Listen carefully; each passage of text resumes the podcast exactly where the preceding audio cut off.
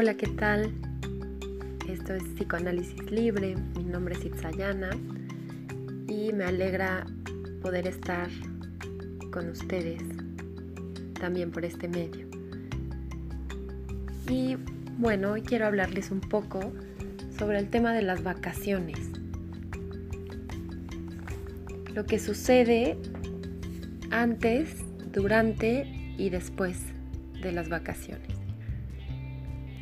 Me parece que el periodo vacacional es un buen ejemplo de cómo funciona de pronto la mente. Antes de irnos a ese lugar paradisiaco que hemos elegido para descansar, para desconectarnos de las obligaciones, eh, del estrés, de la rutina diaria, pues justo antes de irnos estamos en esta, en esta expectativa, eh, emocionados, contentos de que vamos hacia allá, ¿no? esperando a que suceda. Quizá en el transcurso, en el avión, estamos haciendo planes, imaginando lo que va a ser, con quién nos vamos a encontrar, eh, lo que vamos a comer, eh, pensando quizás si vamos a llegar a, a un hotel, cómo va a ser ese hotel, eh, visualizando, haciendo muchos planes, ¿no? Pero con esta emoción, con esta, eh, con esta idea además de que, de que podemos descansar, desconectarnos, ¿no? Y bueno, llega el momento, eh, llegamos al hotel o llegamos a reunirnos con esa persona, con la familia, con quien vamos a pasar las vacaciones. Y sucede algo muy particular de pronto parece que no logramos esa desconexión de la que hablaba previamente, que no logramos realmente relajarnos, desconectarnos. Diría Winnicott, este psicoanalista inglés con una mirada muy particular, no logramos regresar a la zona de lo informe, a ese sitio donde las ideas, donde la personalidad todavía no tenía una forma, donde éramos todavía uno con el universo. Es difícil volver a este sitio. Pareciera que no, es una paradoja, ¿no? Uno, lo espera, como decía previamente, uno lo espera con ansias, irse de vacaciones, tumbarse en un camastro a tomar el sol, eh, con una rica bebida en la mano. Y resulta que cuando llega ese momento, no podemos hacerlo. Algo nos impide relajarnos, soltar el cuerpo, como dicen por ahí. Parece que no sabemos cómo relajarnos, que hay una parte de la mente que no nos lo permite. Estamos acostumbrados a correr, a ir de arriba abajo, a que la mente esté todo el tiempo repasando todas estas obligaciones, em, a ir continuamente al hacer, como si realmente necesitáramos estar haciendo todo el tiempo. Y yo pensaba un poco de qué nos protege esto. Quizá cuando estamos muy ocupados, cuando tenemos todas estas actividades, estamos huyendo de ciertas emociones que quizá no hemos trabajado. Y da miedo. Estos espacios en donde nos encontramos con el vacío, em, con, con ese lugar de las posibilidades ilimitadas, da miedo, da miedo dar ese salto al vacío, necesitamos estar ocupados. Y bueno, esto va ocurriendo durante las vacaciones, ¿no? Y pareciera de pronto que ese último día, esas últimas horas que sabemos que tenemos para que se acaben las vacaciones, parece que estamos muy cercanos a llegar nuevamente a este lugar de lo informe, a este sitio donde las cosas no tienen un lugar, una forma determinada y donde podemos solo relajarnos.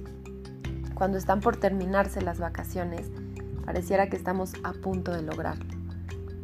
Me hace pensar un poco en una analogía a la vida si quizás será así cuando estamos partiendo de acá. como si en esos últimos momentos, esas últimas horas, quizá pudiéramos entender cuál fue nuestro cometido acá. Que tal vez todas esas presiones, todas esas angustias,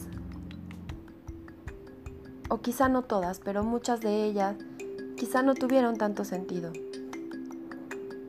Y que de lo que se trataba acá era de crear, de jugar, de jugar en la vida. Nuevamente citando a este psicoanalista inglés Donald Winnicott. El estar siendo, día a día, segundo a segundo, estamos siendo. Pero justo nos saturamos de tantas actividades que quizá no logramos verlo. Y bueno, viene después el fin de la vacación. Y entonces regresamos y justo nos preguntamos todas estas cosas.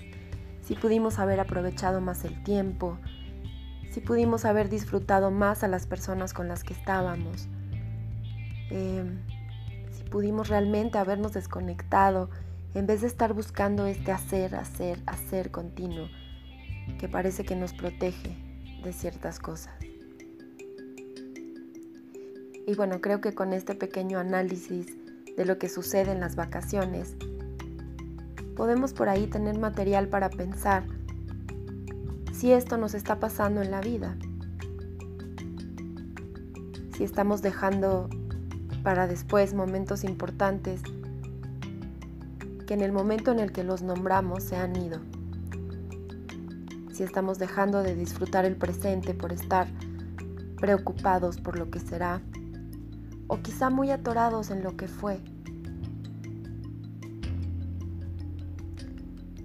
Creo que hoy podría invitarlos y por supuesto es también una autoinvitación a vivir en el aquí y el ahora, a estar presentes en lo que estamos viviendo, porque este momento presente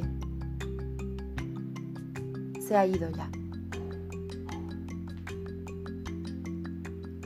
Bueno, muchas gracias por acompañarnos. Síganos en nuestras redes. Nosotros somos Psicoanálisis Libre. Estamos en Facebook como Psicoanálisis Libre. Tenemos un blog. Tenemos eh, una cuenta de Instagram. Nos encuentran como Psicoa Libre. Y bueno, ahí estamos continuamente publicando nuestras, nuestros próximos eventos. El 11 de mayo tenemos el taller de sexualidades, em, como un juego de palabras, ¿no? Sexualidad es. ¿Qué es la sexualidad? ¿Hay una sola sexualidad? Creemos que son varias, ¿no? que en la actualidad hay una gran diversidad y que sobre todo para entender muchas de nuestras motivaciones desde una mirada psicoanalítica, habrá que entender este tema de la sexualidad. Va a ser un taller muy rico, muy interesante. Eh, búsquenos en, Facebook para que puedan ver las bases para inscribirse. Eh, el 18 de mayo es nuestra próxima sesión de cine debate. Eh, la película será Un método peligroso. Es una, una película interesante que aborda el tema de la historia de la psicoanalista Sabine Spielrein que al parecer tuvo injerencia tanto en, las ideas junguianas como en las ideas freudianas. Una psicoanalista rusa, brillante, eh, pionera en el mundo del psicoanálisis. Bueno, pues esto es todo por hoy. Les mando un abrazo y muchas gracias por estar acá con nosotros. Adiós.